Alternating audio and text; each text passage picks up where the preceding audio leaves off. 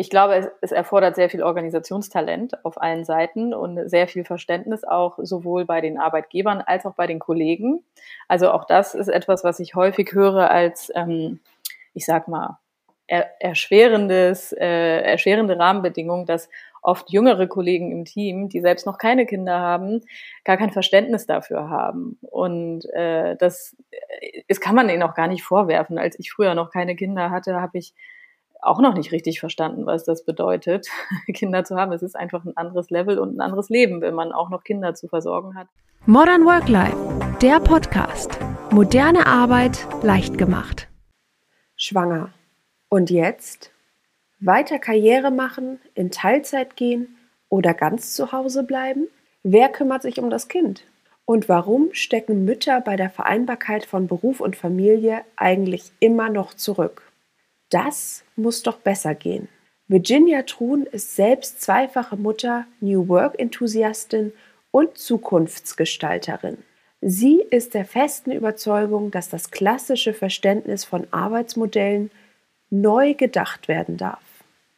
Was New Work für Eltern so attraktiv macht, wo Arbeitgeber noch so einiges an Nachholbedarf haben und warum wir alle die zukünftige Arbeitswelt aktiv mitgestalten dürfen, hat sie mir in dieser Folge verraten. Hallo liebe Virginia, herzlich willkommen beim Podcast von Modern Work Life. Ich freue mich, dass du mit dabei bist. Hallo liebe Vivi. Ich freue mich auch sehr, hier zu sein. Genau, mit einem, mit einem sehr wichtigen Thema, was man gar nicht äh, oft genug erwähnen kann. Ich habe schon zahlreiche Podcasts dazu gemacht und äh, es liegt mir am Herzen, dieses Thema immer wieder aufzugreifen, auch von verschiedenen Perspektiven zu beleuchten, weil es einfach so wichtig ist und auch gerade, weil das einfach so eine Zielgruppe ist, die oftmals vergessen wird und äh, wo, wo einfach noch so viel Potenzial liegt. Wir haben ja im Vorfeld schon drüber gesprochen und du hast gesagt, das ist eigentlich so schade, dass dieses Potenzial nicht genutzt wird. Und das ist eigentlich auch so der O-Ton, den ich halt ähm, von, von, ja, von allen Eltern oder Müttern mitbekomme. Und jetzt wollen wir heute in dieser Folge auch mal drüber sprechen, was der New Work oder so die moderne Arbeitswelt für Möglichkeiten bieten kann für Mütter. Also wir fokussieren uns jetzt mal speziell auf Mütter, weil die natürlich oftmals die Caretaker sind, die auch eher zu Hause bleiben, wenn dann Kinder kommen und sowas. Natürlich gibt es mittlerweile auch immer mehr Väter, die das machen, aber es ist natürlich immer noch eine große Gruppe, äh, die da so ein bisschen, ja, äh in den Hintergrund rückt. Also äh, vielleicht können wir einfach mal generell noch mal so ein bisschen definieren, ähm, was verstehst du denn so unter New Work und was macht New Work so attraktiv für Eltern oder speziell Mütter? Also tatsächlich, äh, das Schöne an New Work ist ja, dass man gar keine richtige Definition braucht und äh, beziehungsweise, dass die, diese Definition sich ja auch wirklich immer wieder wandelt. Also wenn ich überlege, wie ich New Work vor zwei Jahren definiert habe, gibt es bestimmt Teile, die gleich geblieben sind, aber es entwickelt sich immer weiter und es ist dynamisch. Und das ist wirklich für mich auch das Faszinierende an New Work, dass es eigentlich das erste Mal ist, zumindest äh, in meinem Leben bisher, dass ich ein Konzept kennengelernt habe, das nicht so klar definiert und vorgegeben ist, sondern das so viel Gestaltungsraum lässt. Und äh, das ist für mich wirklich das Schöne daran. Ähm, für mich bedeutet New Work eigentlich jetzt ganz ähm, simpel zusammengefasst ähm, eine moderne Arbeitswelt, die äh, den Menschen in den Mittelpunkt stellt und vor allem die menschlichen Bedürfnisse ähm, und bei der man ganz, ganz viel mitgestalten kann. Und ich glaube, man sieht an, in vielen Bereichen, dass sich gerade sehr, sehr viel neu gestaltet, wahrscheinlich auch wirklich nochmal befeuert durch Corona. Äh, da können wir sagen, wenigstens in, in, diesem Hinblick hat Corona wirklich äh, viel Gutes getan, weil es einfach sehr viel Veränderung beschleunigt hat und irgendwie nochmal die Lupe genau dahin gehalten hat, wo jetzt was passieren muss. Ähm, hängt natürlich sehr eng auch mit dem ganzen Thema Digitalisierung zusammen. Äh, dass immer mehr digital möglich ist. Aber ich glaube, viele Menschen definieren New Work oder setzen New Work gleich mit Homeoffice. Und das ist es für mich zum Beispiel nicht. Das ist eine Komponente dessen, aber wirklich nur eine ganz kleine, Homeoffice, Remote Work, wie auch immer. Das sind Chancen, die sich daraus ergeben, weil man zum Beispiel durch diese virtuelle Zusammenarbeit international ja auch ganz anders zusammenarbeiten kann, äh, überregional auch. Also das eröffnet einfach ganz viele neue Räume. Aber äh, das ist definitiv nicht die Definition, genauso wenig wie Turnschuhe, Duzen, Obstkorb. ähm, aber ja, ich glaube, also in, in meinen Augen ist, steht New Work wirklich eher für Werte, für Haltung, für Mindset, Veränderungsbereitschaft und einfach irgendwie so diesen Willen, eine neue Arbeitswelt zu gestalten, die zeitgemäß ist und die zu dem heutigen passt und zu den heutigen Bedürfnissen und nicht zu dem, wie es äh, vor 50 Jahren mal war oder wie es vor 50 Jahren mal definiert wurde oder noch vor noch längerer Zeit. Du hast es gerade schon angesprochen. Also zum einen, dass man New Work einfach noch nicht oder vielleicht auch niemals äh, so richtig definieren kann, weil es halt einfach für jedes Unternehmen, für jede Person selbst etwas anderes bedeutet. Und ich glaube, da kommt auch so oft diese Verwirrung her, dass man halt denkt, ah, New Work, das ist doch Homeoffice oder sowas oder das ist doch jetzt das, was wir während Corona machen oder was ist das überhaupt? Also das ist so die meistgestellteste Frage, die ich bekomme, gerade so von kleinen und mittelständischen Unternehmen. Was ist denn jetzt New Work? Wir wissen gar nicht, was wir damit anfangen sollen, weil es einfach so viel dahinter ist. Und dann hast du jetzt gerade noch einen wichtigen Punkt gesagt, es ist eigentlich mehr die Haltung, dieses Mindset, also die Einstellung dazu, dass man die Bereitschaft hat, auch seine Mitarbeitenden zu fragen, was braucht ihr denn eigentlich? Was wünscht ihr euch? Wie gestaltet sich denn für euch moderne Arbeit? Weil ich glaube, da liegt so ein bisschen der Denkfehler, dass viele ja, viele empfinden das so, New Work muss immer alles modern sein, das muss alles neu sein und alle Unternehmen müssen sich jetzt durchdigitalisieren und äh, wir müssen jetzt quasi alles wandeln und so ist es ja gar nicht immer. Man darf auch an Altem festhalten.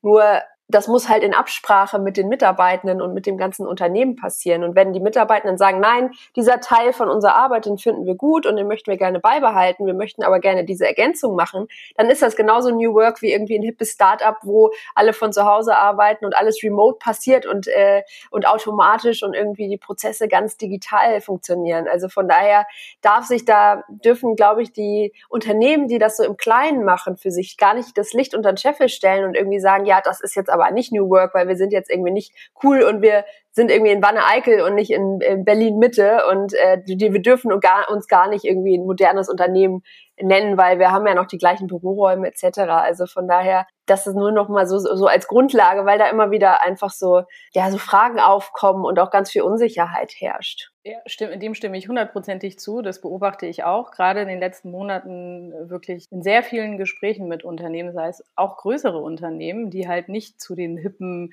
Konzernen und Googles dieser Welt gehören, aber trotzdem unglaublich viele New Work-Initiativen ähm, schon innehalten und leben und halt nicht nur die Lippenbekenntnisse haben, sondern auch wirklich in unterschiedlichen Abteilungen ähm, offen sind für Veränderungen, moderne Arbeitsweisen ähm, zu etablieren und alte Arbeitsweisen einfach mal alt sein zu lassen und halt nicht daran festzuhalten an diesem Satz, wir haben es schon immer so gemacht, sondern nee, wir machen es jetzt vielleicht auch mal ganz anders und vielleicht hat so auch noch kein anderer gemacht, aber wir haben jetzt einfach den Mut, es mal auszuprobieren.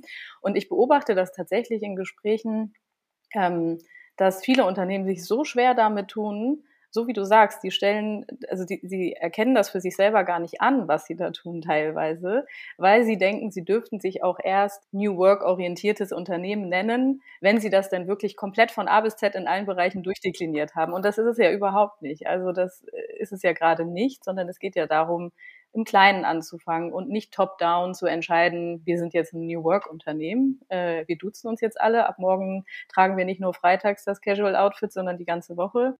Ja, und dahinter steckt dann nicht mehr viel. Genau, und dahinter steckt dann nicht mehr viel, ganz genau. Ganz genau, das, äh, das wäre leider missverstanden. Ich verstehe aber ehrlich gesagt die Unsicherheit auch. Also bisher war es ja meistens so, ähm, dass irgendwelche Trends meistens aus Amerika dann zu uns rübergeschwappt sind und die Unternehmen diese dann irgendwie adaptiert haben für sich. Und da hat man dann sehr klare Vorgaben, vielleicht noch von externen Beratern, die dann mit irgendwelchen schönen Folien gekommen sind und gesagt haben, so und so und so, das müsst ihr machen und dann äh, dürft ihr euch so nennen oder ne, familienfreundliche Arbeitgeber oder was auch immer es da nicht gibt. Und das ist halt bei New Work nicht so. Und dass da die Leute erstmal so ein bisschen ins Wanken kommen und Unternehmen halt nicht so genau wissen, wie sie damit umgehen, wenn sie selbst mitgestalten und definieren sollen und vor allem die Mitarbeiter auch mal bottom-up in Anführungsstrichen machen lassen sollen. Ich kann das sehr gut nachvollziehen, dass das auch erstmal für Unsicherheit sorgt. Es ist natürlich auch ein, es ist natürlich auch ein Prozess und äh, das dauert, wie du gerade sagst. Man muss nicht von Anfang an alles richtig machen. Man darf auch gern mal in die falsche Richtung laufen und merken, oh, das funktioniert jetzt doch nicht und wieder umdrehen und sagen irgendwie so, hey, da müssen wir jetzt noch eine neue Lösung finden. Das Wichtigste finde ich, und da sind wir ja auch gerade beim Thema, dass einfach die Mitarbeitenden das Gefühl haben, dass sie halt eben auch zu den Führungskräften kommen können und auch Themen ansprechen können, weil das ist, glaube ich, oftmals auch das, wo die, wo die Angst steckt, wo die sagen, ja, wir können das ja gar nicht ansprechen. Oder ich habe es äh, auch erlebt, zum Beispiel, ich, äh, ich hatte Workshops mit Azubis und ich habe denen gesagt, wenn euch was stört, dann sprecht es an und bringt einen Lösungsvorschlag. Ihr seid auch Teil des Unternehmens haben sie gesagt, ja, wir haben doch gerade erst hier angefangen und wir sind ja nur die Azubis.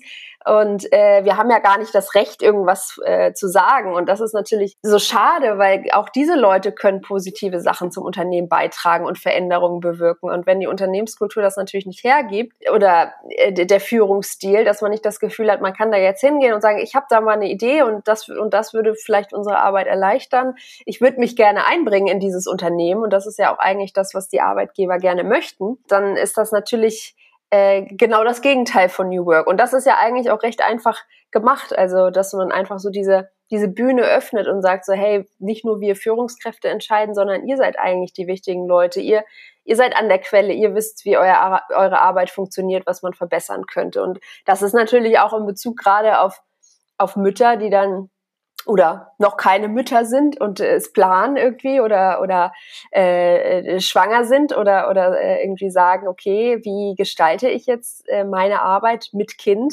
Äh, natürlich ein ganz tolles Privileg, wenn man das in Zusammenarbeit mit dem Arbeitgeber machen kann und nicht nur äh, irgendwie nach den gesetzlichen Vorschriften geht und dann äh, in irgendeinen Job zurückkehrt, der so, wo man so halb äh, eigentlich gar nicht wieder zurückerwartet wird. Tatsächlich gibt es ja ein schönes Tool, was man in solchen Situationen auch anwenden könnte. Also jetzt auf das Beispiel mit den Azubis, mit den jungen und frischen Mitarbeitern, die ja unglaublich viele wertvolle ähm, Impulse mit reinbringen können, weil sie halt noch nicht so lange dabei sind. Äh, aber es gibt ja das Reverse Mentoring, wo man halt, ich sage jetzt mal jung und alt oder erfahren und frisch äh, zusammenbringen kann. Und das kann man natürlich auch auf das Thema Eltern oder Elternzeit und Mütter äh, super übertragen. Also grundsätzlich glaube ich, äh, um auch nochmal auf deine Frage von vorhin zurückzukommen, was New Work für Eltern denn, welche Möglichkeiten sich für Eltern ergeben. Ich glaube tatsächlich, dass New Work gerade dazu führt äh, und wirklich befeuert durch Corona, ähm, dass Altes aufgebrochen wird und gerade klassische Arbeitszeitmodelle äh, massiv aufgebrochen werden. Und dadurch genau das passiert, äh, was bisher leider K.O.-Kriterium war. Bisher war es ja meistens so, ich, ich sage jetzt mal der Klassiker, ähm, die Mutter oder die Frau wird gehypt im Unternehmen, ist High Potential, äh, geht ihren Karriereweg. Die biologische Uhr tickt aber nun mal leider bei uns Frauen, entscheidet sich dann dafür, dass sie Kinder haben möchte, wird, wenn sie Glück hat, dann auch relativ schnell schwanger. Ähm, und dann ist sie erstmal weg für den Arbeitgeber. In den meisten Fällen. Es gibt natürlich auch viele andere Positivbeispiele. Ich habe auch Positivbeispiele selbst erlebt. Aber es gibt, also das Gros ist wirklich leider so, dass diese Mütter dann einfach unsichtbar werden für die Arbeitgeber und nicht nur für den eigenen Arbeitgeber, sondern für den kompletten Arbeitsmarkt. Und das ist natürlich fatal, äh, wenn man bedenkt, was für einen Fachkräftemangel wir gerade haben. Äh, ist es eigentlich töricht von den Unternehmen, diese ähm, massiv potenziale Zielgruppe außer Acht zu lassen.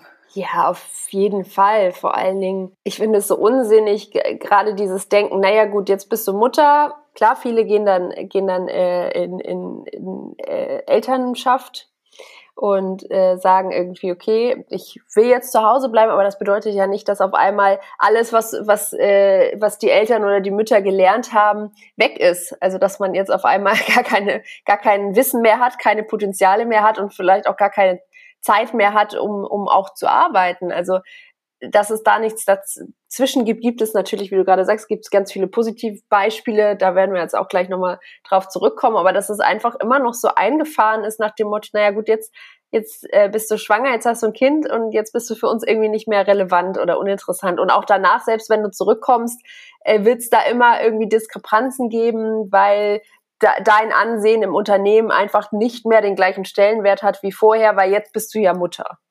Genau, es ist ja nicht nur so, dass die Mütter nichts verlernen, wenn sie Mütter werden. Sie haben vielleicht eine Auszeit, aber eine Auszeit kann ja auch unglaublich befruchtend sein. Sie lernen ja wirklich durch ihre Mutterrolle und die Elternrolle, ähm, gewinnen sie ja an neuen Skills dazu und gerade Skills, die besonders wichtig sind für die neue Arbeitswelt, was äh, nicht zu unterschätzen ist. Ähm, ne, ich, ich spreche von Effizienz, ich spreche von strategischem Denken, ich spreche von Empathie. Äh, Organisationstalent ist irgendwie so, also eine Mutter ohne Organisationstalent. Ich habe noch nie eine Mutter ohne Organisationstalent kennengelernt. Natürlich gibt es auch viele Nichtmütter und Nichtväter mit Organis Organisationstalent, aber gerade die Mütter haben nochmal so eine unglaubliche Effizienz, die sie entwickeln müssen, einfach damit das Ganze funktioniert. Also sie sind irgendwie so ein bisschen zum CEO der Familie ernannt in den meisten Fällen. Und natürlich gibt es auch Modelle, wo es ähm, relativ gut aufgeteilt ist, wo man 50-50 äh, sich das teilt. Aber in den meisten Fällen bleibt dann doch der Großteil der Care-Arbeit noch an den Müttern hängen. Und ich unterscheide immer zwischen zwei Fällen. Es gibt Mütter, die bereit sind, relativ kurz nach der Geburt ähm, in Vollzeit wieder zurückzukehren. Meiner Erfahrung nach und äh, alle Gespräche, die ich bisher geführt habe, zeigen, dass diese Mütter in der Regel kein Problem damit haben, weiterhin Karriere zu machen, weil sie einfach bereit sind, weiterhin ähm, sage jetzt mal, diesen, diesem Oldschool-Ansatz äh, der Arbeitsstunden pro Woche zu folgen und zu sagen, also nicht, dass die Mutter Oldschool wären, sondern der Ansatz, ähm, dass man einfach sagt, okay, man hat diese 40 Stunden pro Woche. Was aber dabei völlig unbeachtet wird, ist, dass die meisten Mütter, die in Teilzeit zurückkommen, also weniger als 40 Stunden arbeiten und meistens sind es ja irgendwie zwischen 20 und 35 Stunden, über die wir sprechen, ähm, dass sie viel effizienter arbeiten als vorher in Vollzeit. Auch ich habe es selbst erlebt. Also ich bin nach meinem ersten Kind äh, als Führungskraft in Teilzeit zurückgekehrt auf ein, meine alte Stelle und habe die dann mit 60 Prozent auf dem Papier ausgefüllt. Und mein damaliger Chef sagte auch zu mir, ich merke ehrlich gesagt gar nicht, dass du Teilzeit arbeitest. So, ne? Man entwickelt einfach eine andere Produktivität und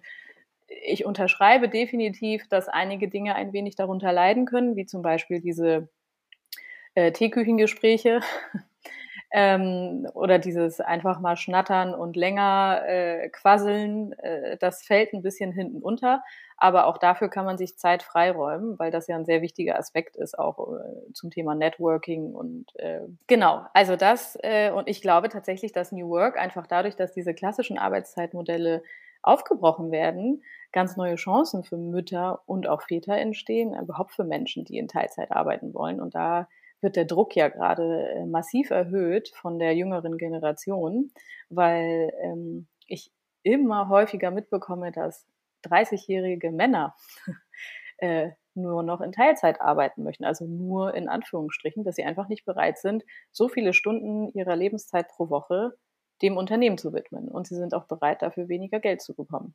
Übrigens glaube ich, dass man auch da ran muss an ähm, New Pay. Ich glaube tatsächlich, dass äh, wir auf dem Weg sind, wegzukommen von diesem 40-Stunden-Modell.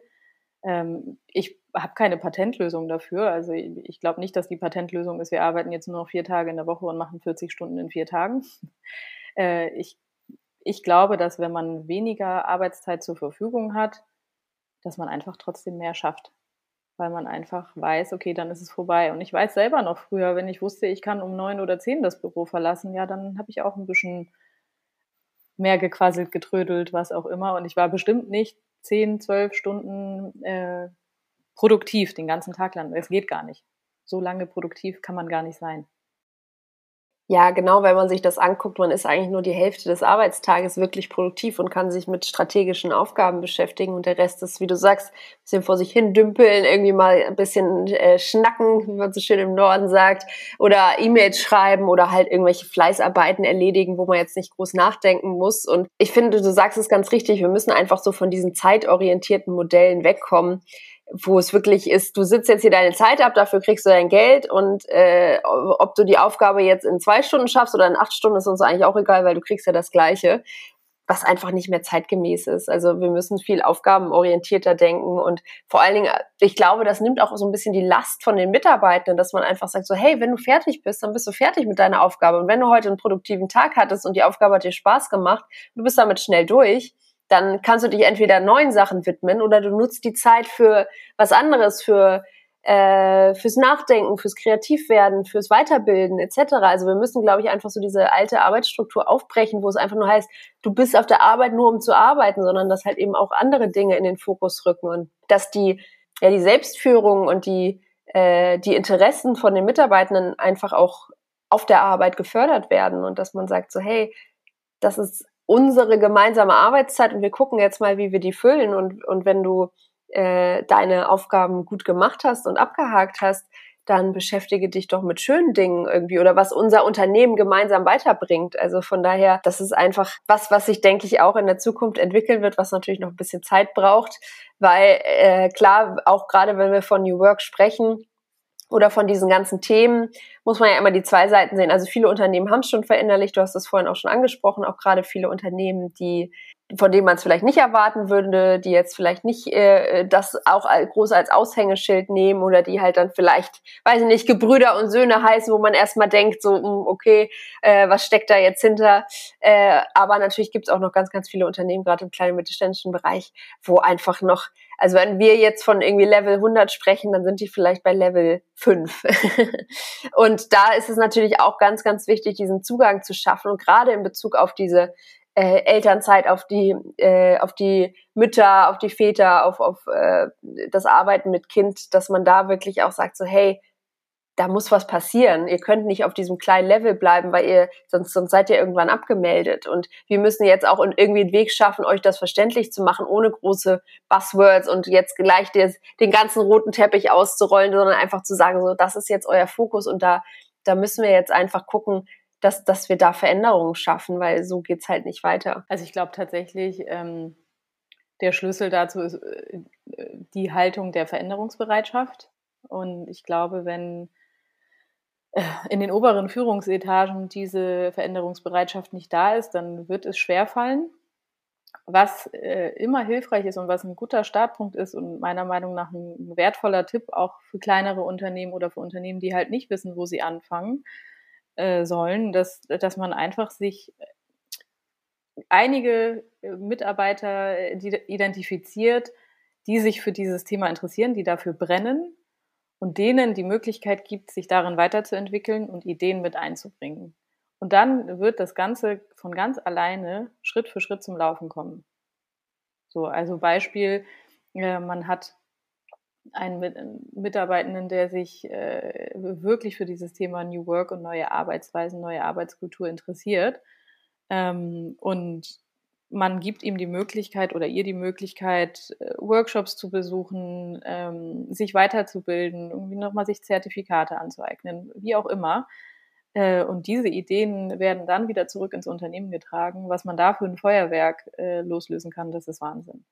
Ja, da sind wir ja wieder bei diesem Punkt, die Potenziale der Mitarbeitenden nutzen und auch wirklich, und das ist ja schon der erste Schritt äh, zum zu New Work, weil man einfach erstmal sagt, so, hey, wer interessiert sich denn für das Thema? Also erstmal nachfragen und zu, äh, wie du sagst, die Bereitschaft zu zeigen, wir wollen was verändern, wir wissen zwar noch nicht wie, aber wir sprechen jetzt erstmal drüber und gucken erstmal, in welche Richtung es gehen soll und wir evaluieren das jetzt mal gemeinsam und gucken, wer, wer sich dafür interessiert. Und da werden, glaube ich, auch viele Unternehmen überrascht sein, wie viele Mitarbeitenden auch dann den Finger heben und irgendwie sagen so, hey, ja, äh, ich bin sofort dabei, finde ich super.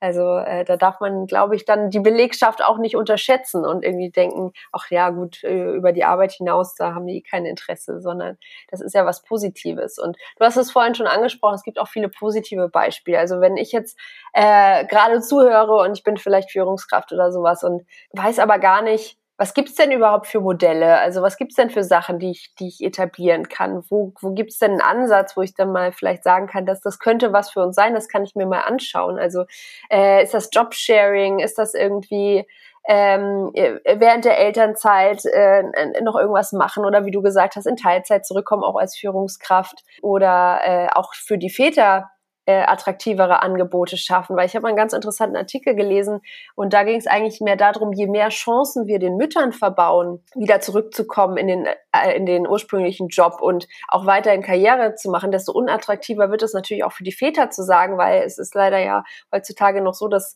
die Männer oft dann doch noch mehr verdienen als die Frauen und äh, die dann einfach sagen, es lohnt sich einfach finanziell nicht für mich in Elternzeit zu gehen. Und wenn ich weiß, äh, danach kann ich nur in Teilzeit zurückkommen oder mein Job ist irgendwie weg oder äh, ich werde dann irgendwo in den Keller gesetzt, dann ist das halt einfach nicht nicht interessant für unser Familienleben auch monetär gesehen. Und das fand ich einen ganz spannenden Aspekt, dass man einfach sagt, so hey, genauso wie für die Mütter müssen wir halt auch für die Väter attraktive ähm, Sachen schaffen, äh, damit einfach auch natürlich mehr Gleichberechtigung herrscht und damit es für die auch interessanter wird zu sagen, irgendwie so, hey, ich mache das jetzt einfach mal. Absolut. Also ich glaube tatsächlich, äh, das ist am Ende hängt das alles miteinander zusammen. Ne? Und gerade in Familien, wo es noch Mama und Papa zusammen als Familienmodell gibt, äh, können ja die Mütter nur mehr Zeit auch in ihre Karriere wieder investieren, wenn sie den Rückhalt der Väter und ihrer Ehemänner haben. Und die wiederum brauchen dann natürlich den Rückhalt der Arbeitgeber. Deswegen, das hängt schon alles sehr stark miteinander zusammen. Und echte Vereinbarkeit geht meiner Meinung nach auch wirklich nur, wenn man da gemeinsam an einem Strang zieht und Modelle findet. Na, ich glaube, da gibt es diverse Ausgestaltungsmodelle äh, und da ist, ist irgendwie der Fantasie sind da keine Grenzen gesetzt. Äh, aber klar, klassische Modelle wie 50-50, äh, der Mann arbeitet irgendwie 80 Prozent, die Frau arbeitet 80 Prozent, beide verdienen dadurch weniger, aber in Summe ja vielleicht mehr oder gleich viel, als wenn der Mann 100 Prozent und die Frau nur 40 oder 50 oder 60 Prozent arbeiten würde. Ähm, ich glaube, es, es erfordert sehr viel Organisationstalent auf allen Seiten und sehr viel Verständnis auch sowohl bei den Arbeitgebern als auch bei den Kollegen. Also auch das ist etwas, was ich häufig höre als, ähm, ich sag mal, er, erschwerendes, äh, erschwerende Rahmenbedingung, dass oft jüngere Kollegen im Team, die selbst noch keine Kinder haben, gar kein Verständnis dafür haben. Und äh, das, das kann man ihnen auch gar nicht vorwerfen. Als ich früher noch keine Kinder hatte, habe ich auch noch nicht richtig verstanden, was das bedeutet, Kinder zu haben. Es ist einfach ein anderes Level und ein anderes Leben, wenn man auch noch Kinder zu versorgen hat und äh, sich um sie sorgen muss und äh, viel für sie organisieren muss. Man hat einfach eine sehr wichtige weitere Verantwortung im Leben dazu bekommen und ja auch eine hohe intrinsische Motivation, die damit einhergeht und die Werte verlagern sich. Also man verändert sich. Das ist wirklich lebensverändert, wenn man Kinder bekommt. Und ähm, ja, also ich glaube tatsächlich, dass es nur geht, wenn man auch den Vätern äh, Möglichkeiten gibt. Ich glaube, Jobsharing ist ein ganz, ganz heißes Thema und ich glaube, da werden wir uns alle noch wundern, was in den nächsten Monaten und Jahren äh, gerade in Deutschland passieren wird.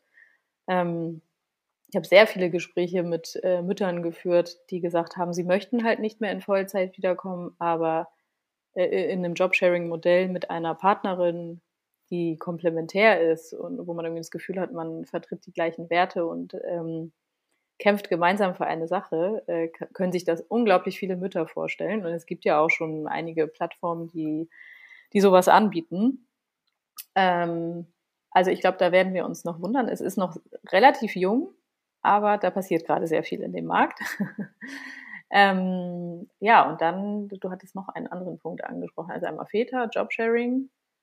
Ach ja, und dann hast du noch äh, gesagt, wie, während der Elternzeit, was man da vielleicht als Unternehmen machen könnte es fängt ja am Ende damit an, ne, ich weiß noch ganz genau, als ich damals in Elternzeit gegangen bin, es, es gibt schon ähm, meistens in den größeren Unternehmen, in den äh, Personalabteilungen Menschen, die dafür abgestellt werden, ähm, jemanden quasi in die Elternzeit zu begleiten und irgendwie Tipps zu geben. Und es gibt ja unglaublich viel bürokratische Dinge, die da auch beachtet werden müssen. Aber irgendwie ist es dann fast, wenn man in Elternzeit ist, ist da erstmal dieser Break da. Und ich habe es in meiner, ich habe ich habe zwei unterschiedliche Elternzeiten erlebt und bewusst auch anders gestaltet meine zweite. In der ersten Elternzeit habe ich mich wirklich komplett in meine Mama-Bubble begeben und habe es auch genossen und war insgesamt mit Resturlaub und allem drum und dran war ich fast zwei Jahre raus. Und ich muss schon sagen, der, der Wiedereinstieg der war nicht ohne. Ne? Also Systeme haben sich in der Zeit weiterentwickelt, Digitalisierung hat sich weiterentwickelt und zwei Jahre komplett raus sein, da, da passiert schon ganz schön viel in der heutigen Zeit, gerade mit Digitalisierung.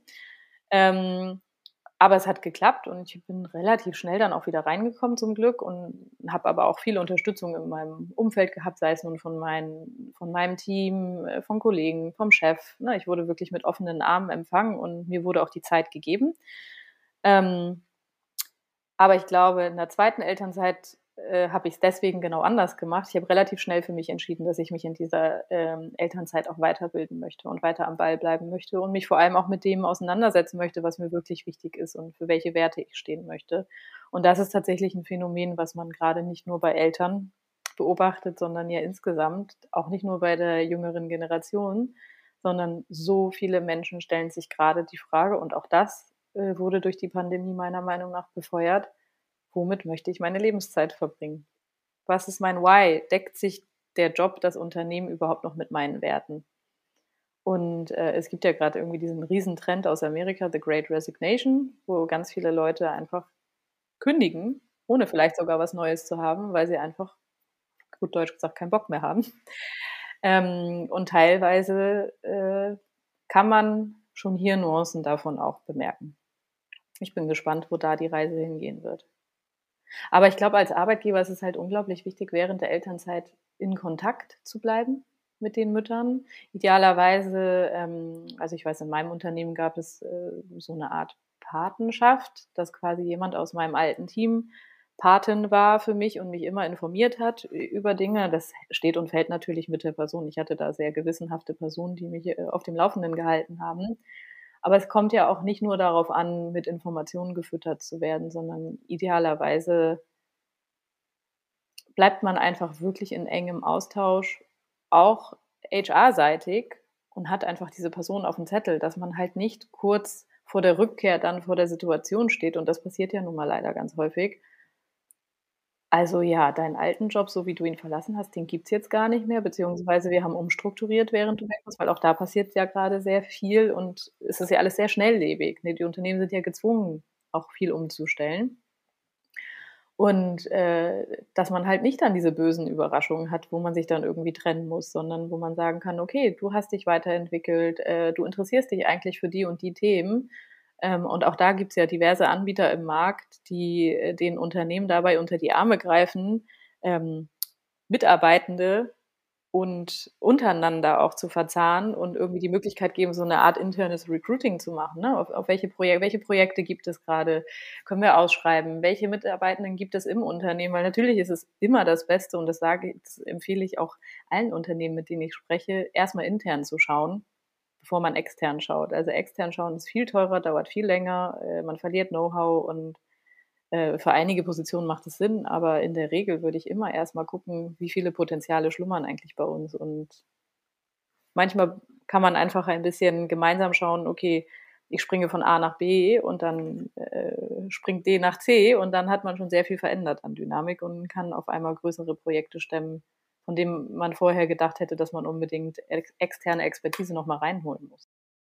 Du hast es auch vorhin angesprochen, das ist eigentlich vollkommen, ich sage jetzt einfach mal dumm von den Unternehmen, dass sie eben dann diese Potenziale und diese Fachkräfte, die da zurückkommen aus der Elternzeit oder die dann jetzt eben mit Kind da sind, dass die einfach so ein bisschen an den Rand geschoben werden und, und eigentlich die fast schon dazu genötigt werden zu sagen, ja gut, dann schaue ich mich jetzt halt woanders um. Wenn, wenn mein Unternehmen nicht familienfreundlich ist, dann gibt es vielleicht ein anderes, was interessant für mich ist. Und gerade wo du sagst, viele haben sich vielleicht dann auch weitergebildet oder klar, neue Kompetenzen auch durch das Elternsein gewonnen. Und es wäre ja einfach so irrsinnig von den Unternehmen und natürlich auch teuer zu sagen, darauf verzichten wir jetzt. Und wir können dir leider in unserem Unternehmen irgendwie keine äh, keine Perspektive bieten, gibt's natürlich auch, kann passieren, aber dass man es wenigstens versucht, wie du gerade angesprochen hast, und guckt, vielleicht ist eine andere Abteilung interessant, vielleicht ist eine andere Position interessant, vielleicht kann man Positionen kombinieren oder Projekte kombinieren. Und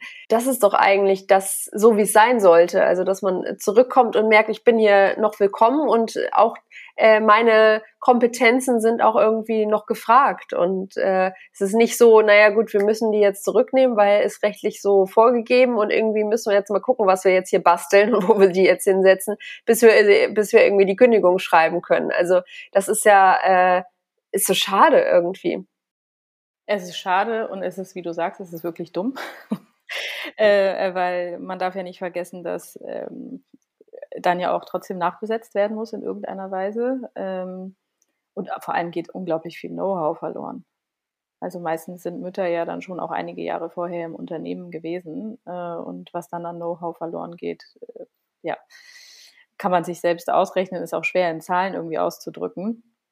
Äh, ich glaube, es äh, zurückzuführen ist es wirklich auf viele Ängste, die Unternehmen haben und so ein bisschen Learning oder irgendwie so Glaubenssätze, die sie auch in ihrem Kopf haben, dass äh, Mütter fehlen ja so oft, weil die Kinder ständig krank sind. Es gibt Studien, die beweisen, dass ähm, Frauen, die Kinder haben, weniger Krankenstand haben als Frauen ohne Kinder. So, das ist einfach ein Irrglaube. Natürlich müssen Mütter in gewisser Weise manchmal flexibler sein. Aber da dies ja gerade sowieso von allen Arbeitnehmern gefordert wird, ist das quasi gerade auch so die Tür, die sich öffnet aus meiner Sicht für Eltern und für Mütter. Und deswegen bin ich überzeugt davon, dass ähm, New Work und ähm, ja jetzt nochmal beschleunigt durch die Pandemie äh, unglaublich viele Chancen für Mütter und Eltern mit sich bringen und dass da ganz viel passieren wird und dass das tatsächlich auch vor dem Hintergrund des Fachkräftemangels eine Riesenchance für Deutschland sein kann, ähm, ja, nicht hinten dran zu bleiben und nicht irgendwie den Anschluss zu verlieren, was das Thema Wettbewerbsfähigkeit international auch angeht.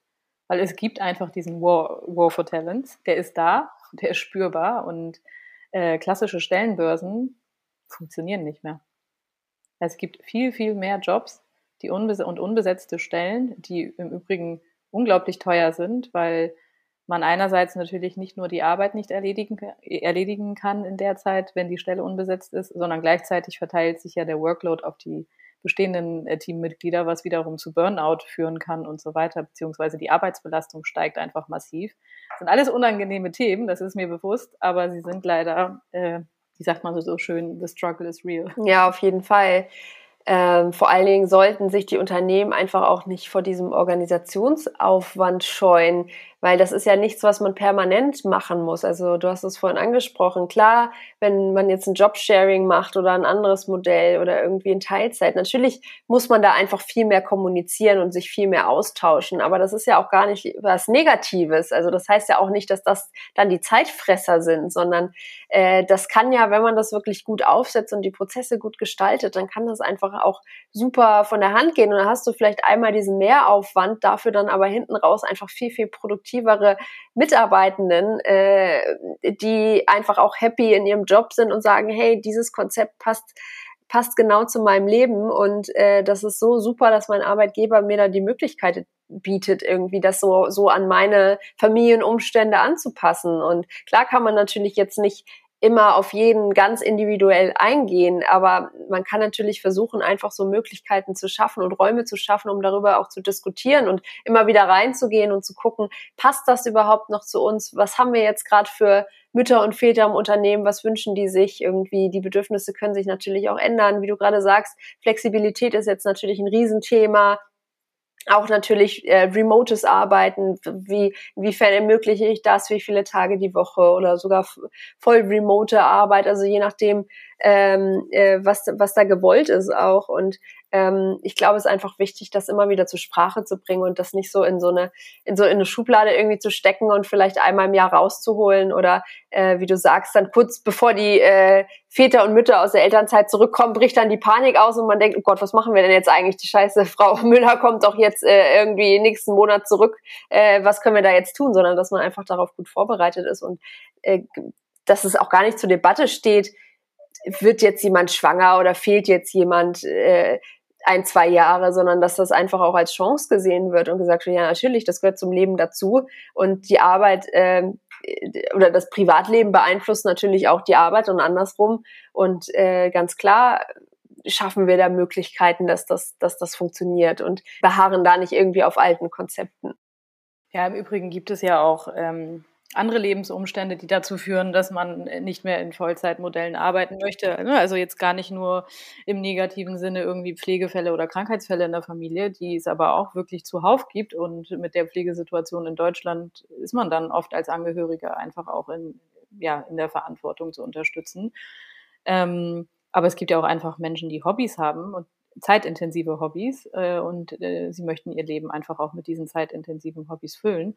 Mir ist völlig klar, dass man gewisse Modelle nicht auf alle Branchen und alle Jobs übertragen kann, aber ich spreche jetzt schon äh, im Großen und Ganzen eher von Jobs, ich sage jetzt mal Fach- und Führungskräfte-Management-Level, Leadership-Level und ich denke, dass da wirklich äh, unglaublich, unglaublich viele Möglichkeiten im Raum stehen und ähm, der Fantasie da wirklich keine Grenzen gesetzt sind.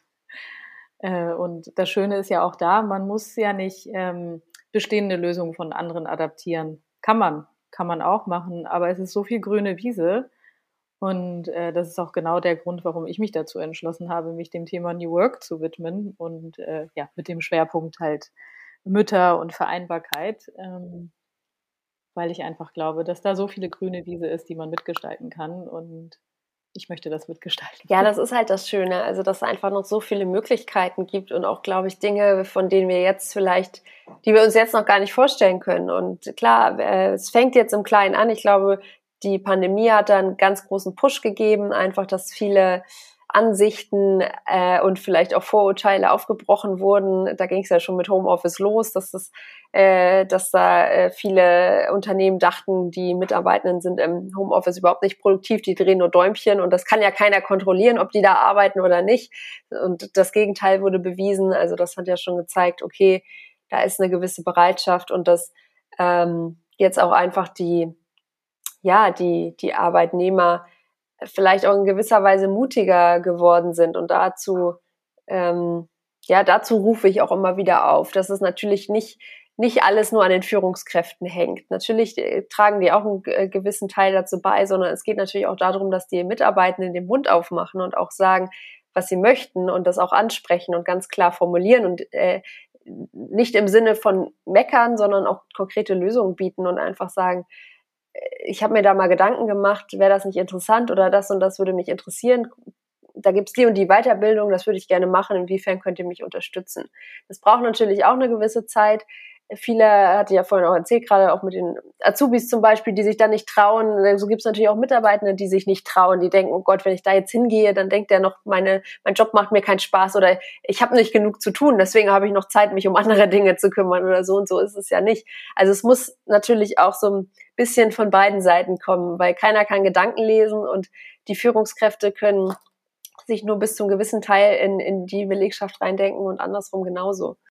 Ja, da sprichst du wirklich einen sehr, sehr wichtigen Punkt an. Ähm, ich glaube, die Zeiten, in denen man sich als Mitarbeitende äh, irgendwie in diese Opferrolle begibt und sagt, böses, böses Unternehmen, böses, böser, böser Chef oder Chefin, äh, die machen das aber gar nicht so, wie ich das möchte, ähm, die sind hoffentlich äh, größtenteils vorbei, beziehungsweise ich, ich merke, dass immer mehr Menschen verstehen und wirklich auch glücklicherweise gerade die jüngeren Menschen, äh, die ja nun mal immer mehr Jobs auch füllen und da ihre eigene Vision äh, mit reinbringen, das Selbstbewusstsein haben, da auch für sich einzustehen und Dinge einzufordern.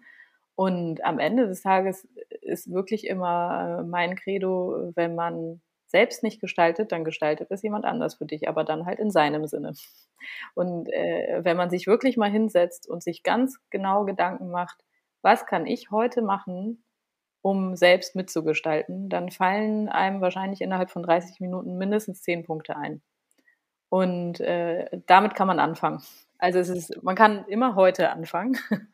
Und ähm, ja, in diese passive Haltung sich zu begeben, das ist nicht besonders lösungsorientiert. Und wie gesagt, dann äh, wird es gestaltet. Also genauso sage ich, wenn jüngere Menschen ähm, in Ausbildung sind und dann geht es um die Übernahme und man sagt, ja, was ist denn euer Karriereplan für mich? Ja, was ist denn dein Plan für dich?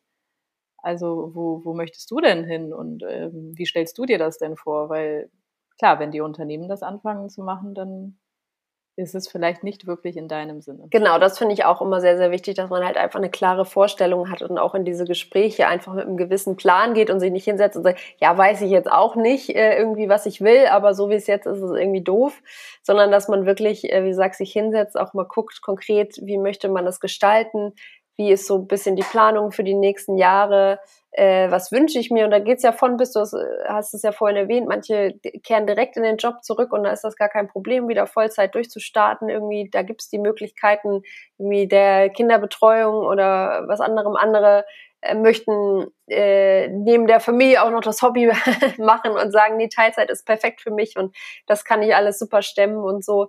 Ähm, also von daher, da, da muss man halt für sich individuell gucken und vor allen Dingen auch wissen, dass diese Bedürfnisse wertvoll sind, dass das äh, nichts ist, was man hinten anstellen sollte und wo man irgendwie sagt, das interessiert jetzt niemanden, sondern dass man wirklich auch dafür einsteht und sagt, nein, ich möchte das so haben und ich möchte jetzt darüber sprechen und äh, hier eine Diskussionsgrundlage öffnen. Natürlich gibt, muss, äh, darf man immer Kompromisse machen und äh, klar, das ist ja auch nicht äh, ist ja auch nicht immer so ein Wunschkonzert, wo man sagt, das und das und das und am besten noch ganz, ganz viel Geld dafür, sondern natürlich äh, müssen da beide Seiten ein bisschen ähm, geben und nehmen. Aber äh, das Schöne ist ja einfach, dass man drüber spricht und, und sagt so, hey, ich bin ganz klar in meinen Vorstellungen. Wie klar seid ihr denn in euren Vorstellungen? Mal gucken, wo wir zusammenkommen, irgendwo in der Mitte. Ja, und das ist tatsächlich ähm, so, dass viele Mütter, die nach der Elternzeit zurückkommen, denen wird ja das Gefühl gegeben, du darfst froh sein, wenn du überhaupt einen Job bekommst, wenn du zurückkommst. Das, das ist ja leider immer noch ganz häufig der Fall. Und äh, deswegen, es ist wirklich eine Beobachtung, die mich auch traurig macht. Ich sehe das bei ganz vielen Müttern, die dann irgendwie gefühlt so klein mit Hut zurückkommen und natürlich auch in Verhandlungen dann nicht selbstbewusst auftreten, weil natürlich ist so ein Job, gerade wenn man auch noch Familie hat und wenn man vielleicht ein Haus abzubezahlen hat, wie auch immer, natürlich ist das ja auch eine wichtige Komponente, die einem Sicherheit gibt. Ähm, und da möchte man auch Sicherheit haben und halt nicht erst einen Monat vorher. Also äh, wie wenig wertschätzend ist es, bis kurz vor der, äh, bis vor der Rückkehr oder erst kurz davor zu erfahren, wo man denn überhaupt landet. Ne? Und überhaupt dieses Landen, so wie du sagst, dass man so gefühlt ein bisschen abgeschoben wird.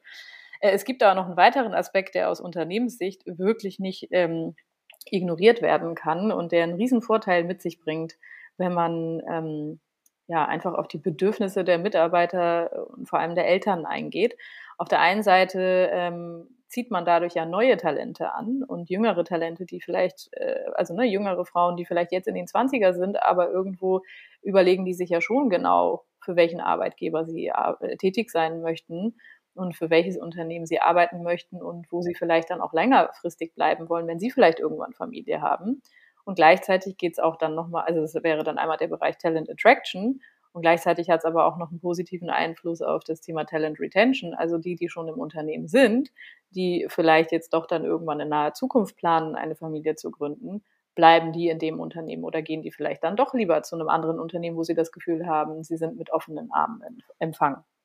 Also es sind so viele Aspekte, die, äh, die damit einhergehen und die berührt werden und die wirklich nicht ähm, ignoriert werden können von den Unternehmen.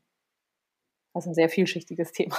Wie kann ich denn jetzt noch mal kurz zum Abschluss, ähm, wenn ich das jetzt gerade höre, ich bin vielleicht Führungskraft oder auch Mitarbeitende, äh, die eventuell schon Kinder hat oder noch äh, welche plant oder vielleicht gerade äh, äh, schwanger ist etc. Wie kann ich schaffen, einfach, dass diese ganzen Bedürfnisse präsenter im Unternehmen stattfinden, von beiden Seiten aus gesehen? Also äh, wo setze ich da an? Wo ist quasi, wenn, wenn wir jetzt mal ein Beispiel, ein wirklich konservatives Unternehmen äh, nehmen, die vielleicht mit äh, dem Thema New Work und diesen ganzen äh, bedürfnisorientierten Sachen nicht so viel zu tun hatten und jetzt vielleicht gerade anfangen, so ein bisschen umzudenken und wo jetzt gerade mal Homeoffice so der so der, der neueste Schritt war sozusagen und jetzt geht's vielleicht so ein bisschen los. Also wie kann ich einfach auf diese Bedürfnisse aufmerksam machen und dann auch äh, den ersten Schritt in die richtige Richtung gehen, um zu sagen, okay, wir wir sprechen da jetzt mal drüber.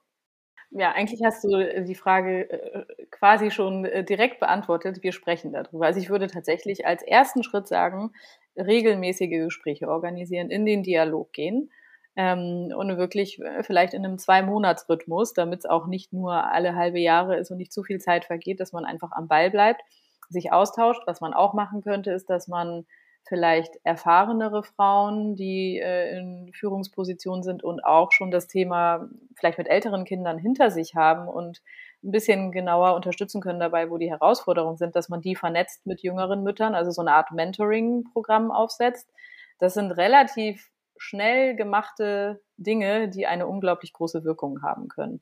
Ich glaube einfach, äh, den Mitarbeitenden das Gefühl zu geben und den Müttern und Vätern, dass sie äh, trotz, trotz der Kinder und vielleicht gerade wegen der Kinder unglaublich gewertschätzt werden äh, und dass es überhaupt keinen Unterschied macht, äh, ob sie jetzt gerade Mutter oder Vater sind oder nicht. Ähm, weil genauso wenig sollten ja Menschen diskriminiert werden, wenn sie keine Kinder haben wollen. Aber äh, also da würde ich einfach mit anfangen, jetzt quasi so als Quick-Tipp für Unternehmen, die ein bisschen bei Null anfangen bei dem Thema. Und ich meine, wie viele Eltern gibt es Unternehmen? Also die, die meisten Führungskräfte ähm, sind ja selbst dann Väter oder Frauen. Oder wenn sie Väter sind, weil es gibt ja nun mal mehr äh, Männer noch in Führungspositionen, auch das wird sich äh, äh wandeln, haben ja Frauen zu Hause und vielleicht mal mit ihren Frauen sprechen. die bekommst ja meistens äh, selbst auch zu Hause mit, was die Herausforderungen bei ihren eigenen Frauen sind. Und dann sich selbst einfach vielleicht mal zu hinterfragen, okay, was kann ich als Führungskraft denn machen, um, um das äh, besser zu gestalten? Wie, wie, würde ich, wie würde ich es mir wünschen? Und was kann ich dazu beitragen? Und gleichzeitig als Mutter aber halt auch, wie gesagt, nicht in dieser Warteposition sein, sondern aktiv mitgestalten. Und auch irgendwie immer wieder zu bekunden, dass man, ja, man hat jetzt Familie, man hat ein Kind, aber man ist weiterhin bereit, äh, Karriere zu machen und äh, der Job hat trotzdem einen unglaublich wichtigen Stellenwert für einen. Man kann vielleicht jetzt nicht mehr an jedem, an jedem Meeting um 17 Uhr teilnehmen und an jedem Dinner. Vielleicht kann man die Meetingkultur mit kleinen äh, Handgriffen anpassen und einfach die Zeiten auf die Vormittage verlegen. Da, verlegen, da sind sowieso alle produktiver.